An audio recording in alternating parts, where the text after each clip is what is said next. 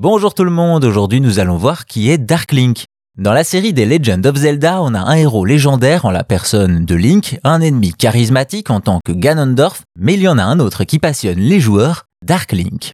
Dark Link, Link sombre ou même l'ombre de Link, ces noms sont nombreux mais font tous référence à l'alter ego maléfique du héros.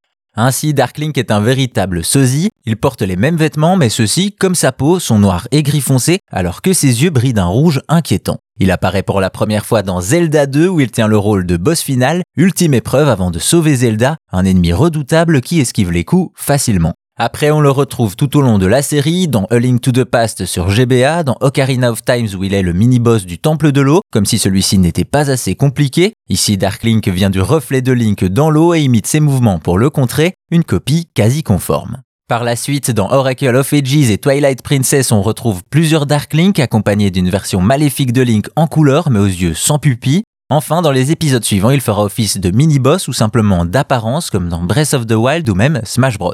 À noter qu'il évolue et dans Spirit Tracks, il est capable d'attaquer à l'arc et même de jeter des bombes.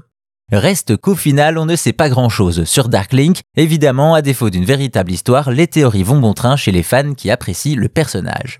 En même temps, dans les jeux, Dark Link n'est pas vraiment un bon ennemi, il ne parle pas, se contente d'apparaître pour se battre et sert plus d'épreuves aux héros, mais tout ça en étant extrêmement cool, un jumeau maléfique, sombre et mystérieux, forcément les fans l'ont vite adoré et lui ont donné de l'importance. Au final, on peut donc en déduire que Darklink représente tout ça à la fois, un alter ego dangereux, une légende des joueurs, mais surtout un mystère qui ne sera peut-être jamais résolu.